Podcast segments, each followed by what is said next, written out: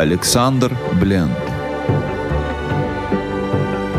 Недельное изучение Торы. Глава Ваеце и вышел. Милые бронятся.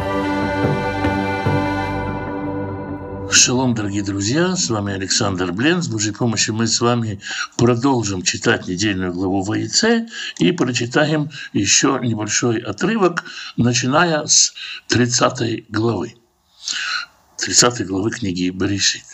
«Ватире Рахель кило ялда Яков».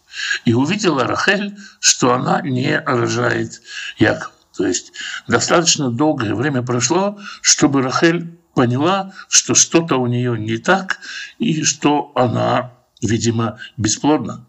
Веттикане Рахель Беахута и возревновала Рахель о своей сестре.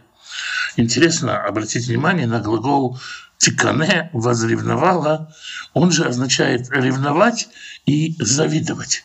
Если он используется с буковкой «бет», с прилогом «б», как здесь, «тикане» Рахель Б. Охота.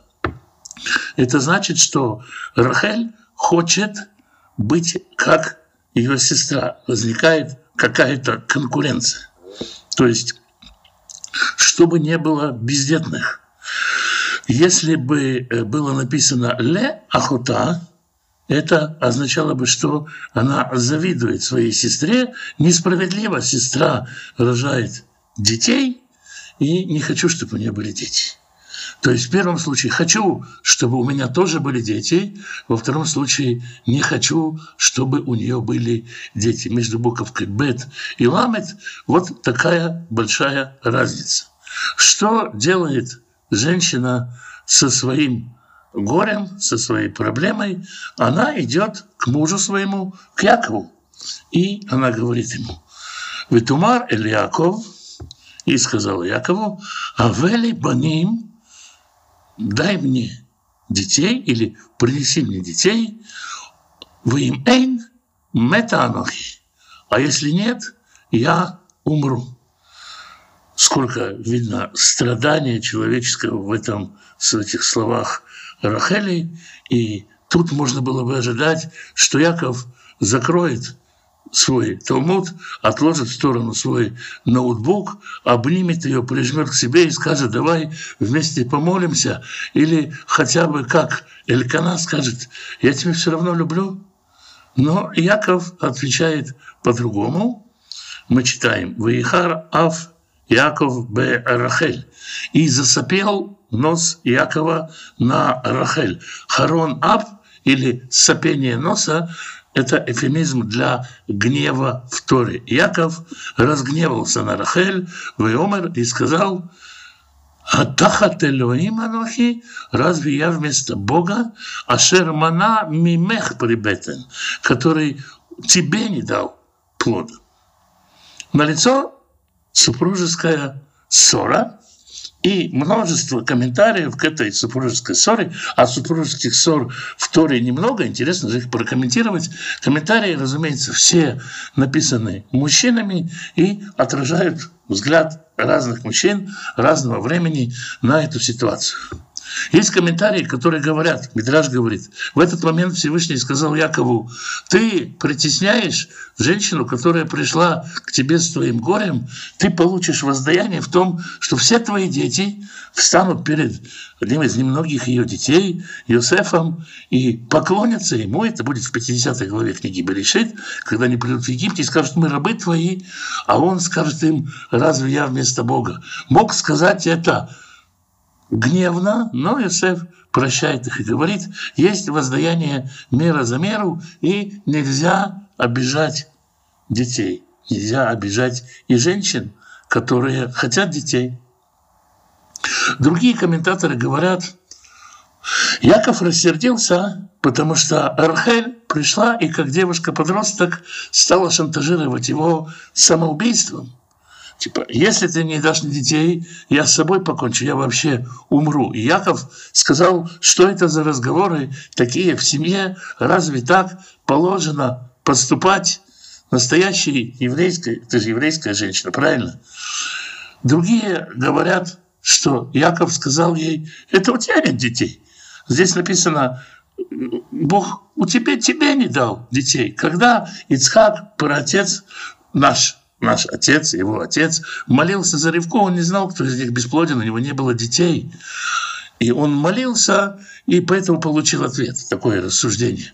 А я знаю, что у меня есть дети, поэтому извини, твоя проблема, отсутствие твоих детей, я к тебе прихожу, я даю тебе супружеское покрытие, вот и не возмущайся. Есть такие э, комментарии, Другие комментарии говорят, я пытаюсь молиться, я молился за тебя, но не получается. И третьи комментарии говорят, разве ты не можешь, не можешь, Рахель, дорогая, сама за себя помолиться?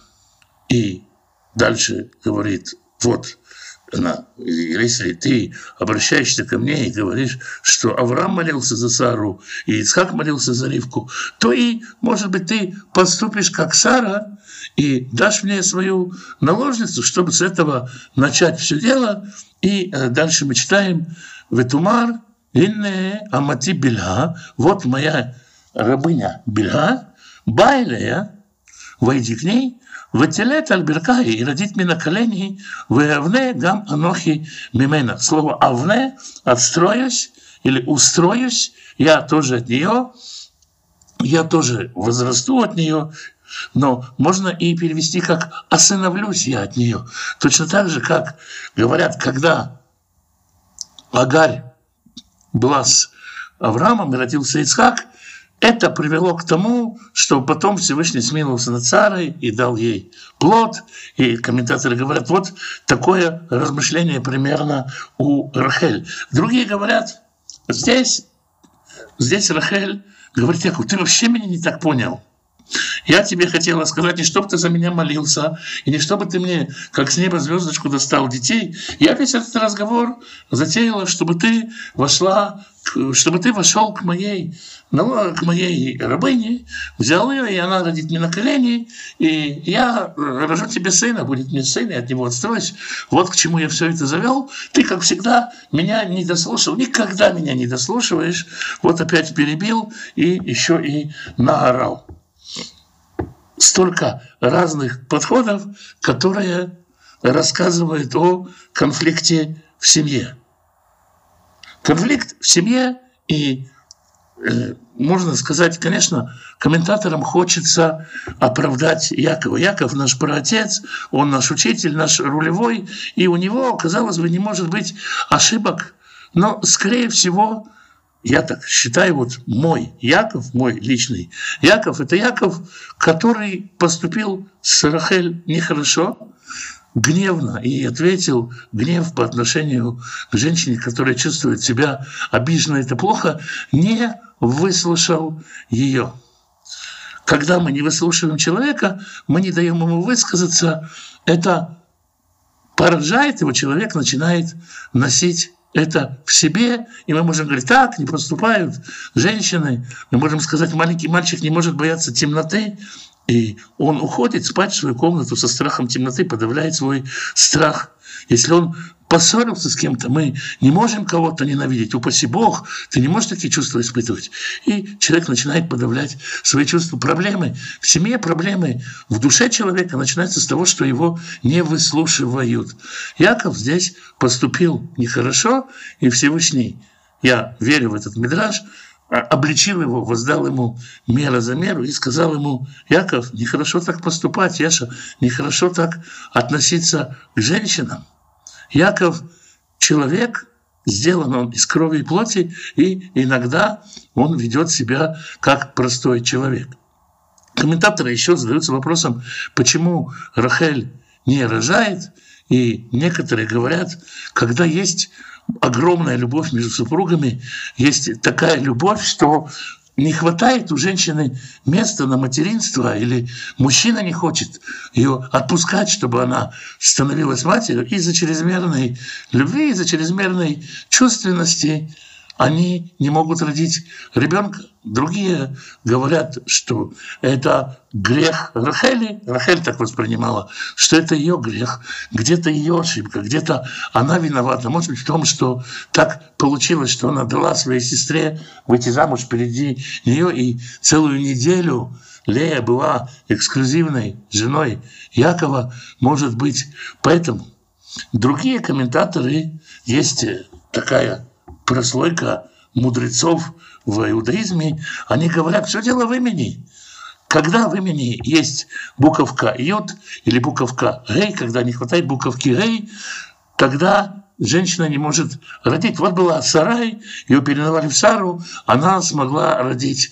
В имени Рахель нету буквы «гей», вот этой женской буквы, эй, действительно очень женская буковка, ведь она добавляется к существительным, чтобы существительные становились существительными женского рода.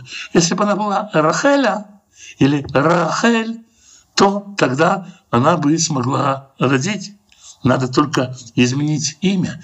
Очень много сегодня таких учителей, каббалистов, которые говорят, поменяй тут имя, поменяй тут сочетание, и все у тебя поменяется. Да, действительно, тот, кто изменяет имя, изменяет имя по сути своей тот изменяет свою жизнь, но это не магия и не работает таким образом. И вот комментаторы говорят, вот у меня есть наложенная рабыня, ее зовут Бильга, а в имени Бильга аж две буковки «Гей» в конце «Гей, гей, зачем ей столько? Она все равно рабыня. Давай она будет Биля, а я буду Рахеля, и я рожу, и она будет рожать, и все будет хорошо. Давай я отстроюсь от нее». И нужно осторожно относиться ко всем этим играм с буквами. И давайте видеть в этом простой смысл. А простой смысл, что Рахель помнит, как было с Сарой. Рахель очень хочет детей, хочет, чтобы в ее шатре были дети. Яков заходит к Лее, у которой дети, играет с ними вечером, а что делать Лей и она тоже хочет детей, она хочет и сама проводить с детьми время, хочет быть матерью. Дело здесь не только в Якове, у Рахель огромный инстинкт материнства, огромное желание материнства. И она идет на то, чтобы дать свою рабыню в жены Якову. Так и написано, дала в жены Якову. Ватитен бильга шивхата лейша. Воеволя Яков.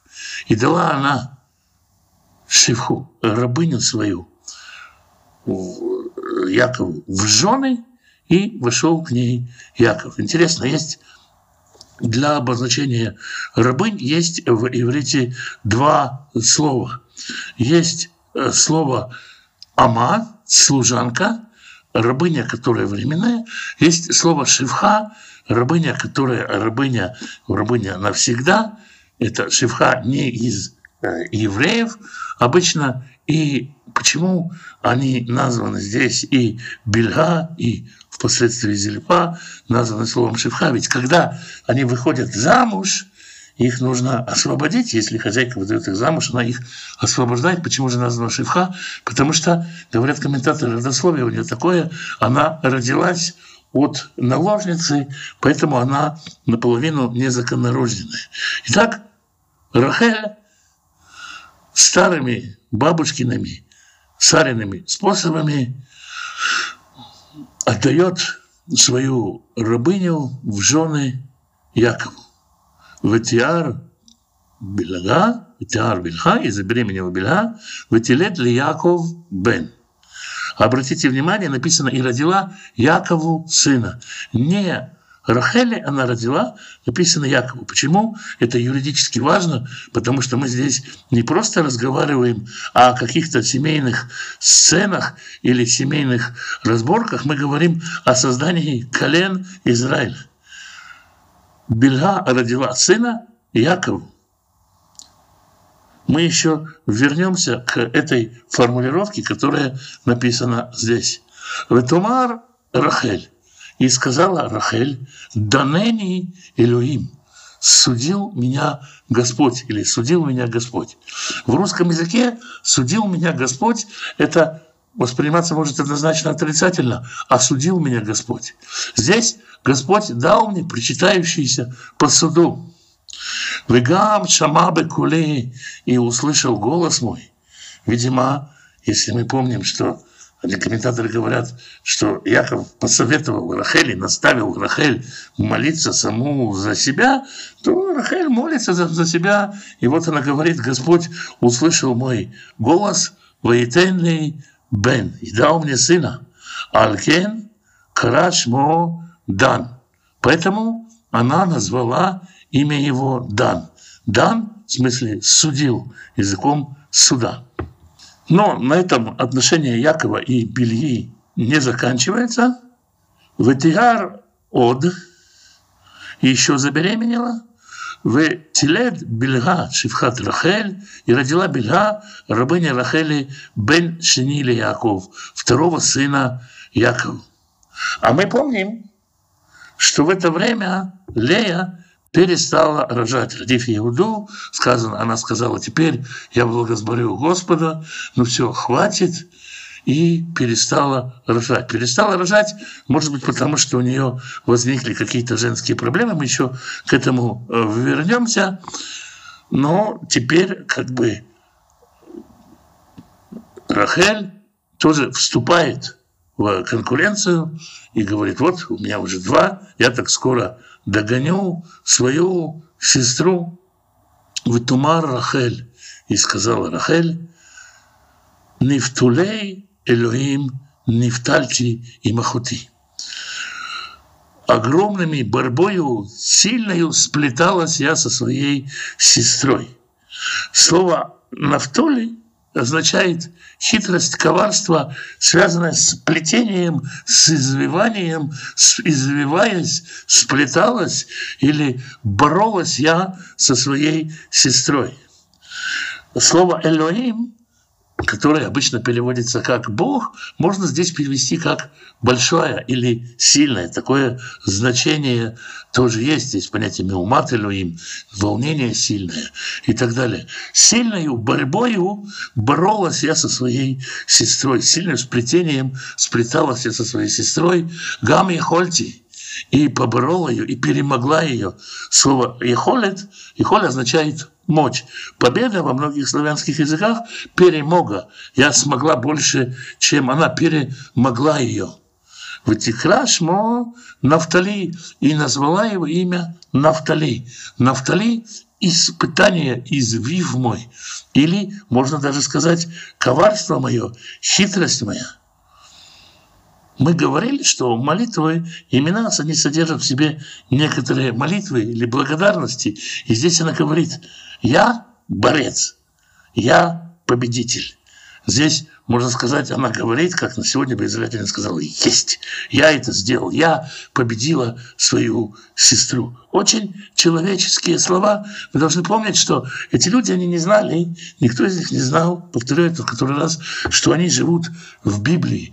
Они жили, это были реальные люди, которые жили, дышали, говорили, спорили, ссорились, обижались и могли радоваться своим победам. Но не тут-то было. Вытирая Лея, киямда миледит. Тут Лея обратила внимание, что что-то она давно не рожает. Вытекает зельпа шивхата, и взяла она зельпу, свою рабыню, Ватитей Натали Яков Лейша, и тоже дала ее Якову в жены. Почему Лея это делает?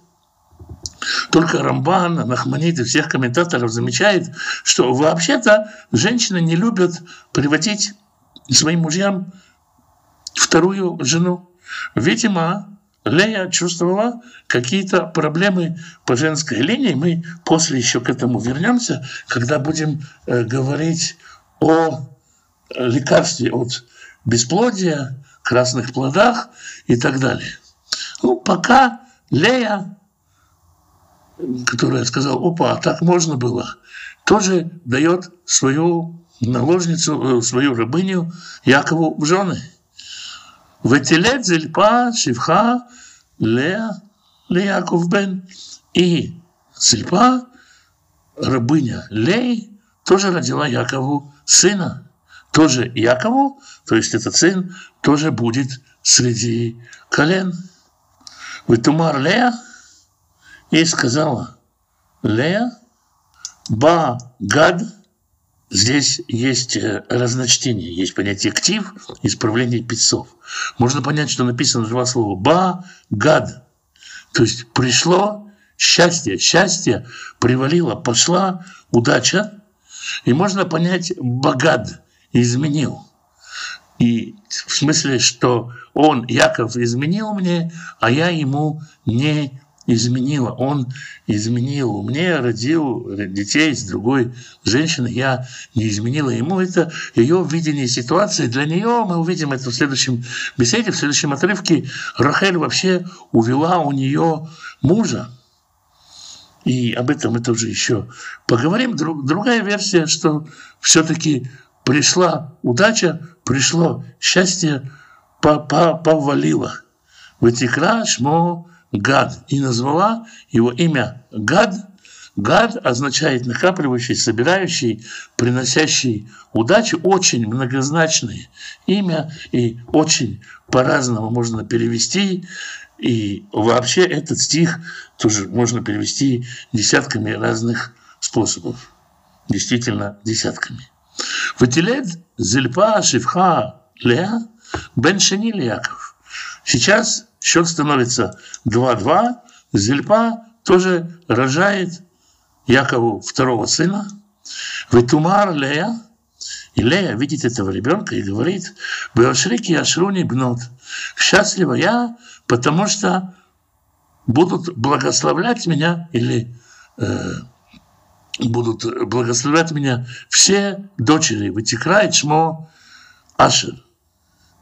Благословят меня все дочери. Видимо, из этого можно увидеть, что ребенок родился очень красивый, и все потомки, э, потомки Ашера будут выходить, э, дочери его будут выходить замуж за Куаним, это известно из более поздних источников, потому что девушки будут красавицы все своего красивого предка. То есть увидела Лея такого красивого мальчика и сказала, ну теперь ублажат, благословят меня все девушки, потому что и дочери мои, и дочери его, и внучки его, и правнучки его, на всех хватит красоты, а дочери других будут говорить, ух ты, какой красивый парень, как повезло ее матери, и назвала его Ашер, что значит дающий счастье.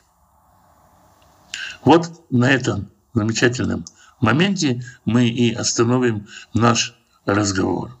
Святой Благословенный благословит всех тех, кто ищет Его лица, изучает Его Слово, благовествует о Нем, рассказывает о Нем, благословит вас и дома ваши, благословит всех ближних ваших, родителей ваших, и бабушек ваших, и дедушек ваших, детей ваших и внуков ваших, благословит жен ваших и мужей ваших, и всех, кто с вами, наполнит ваши дома изобилием, даст мира в семьи, даст исцеление больным, даст пропитание нуждающимся в пропитании, а всех позаботится безмерной, божественной отцовской своей заботой.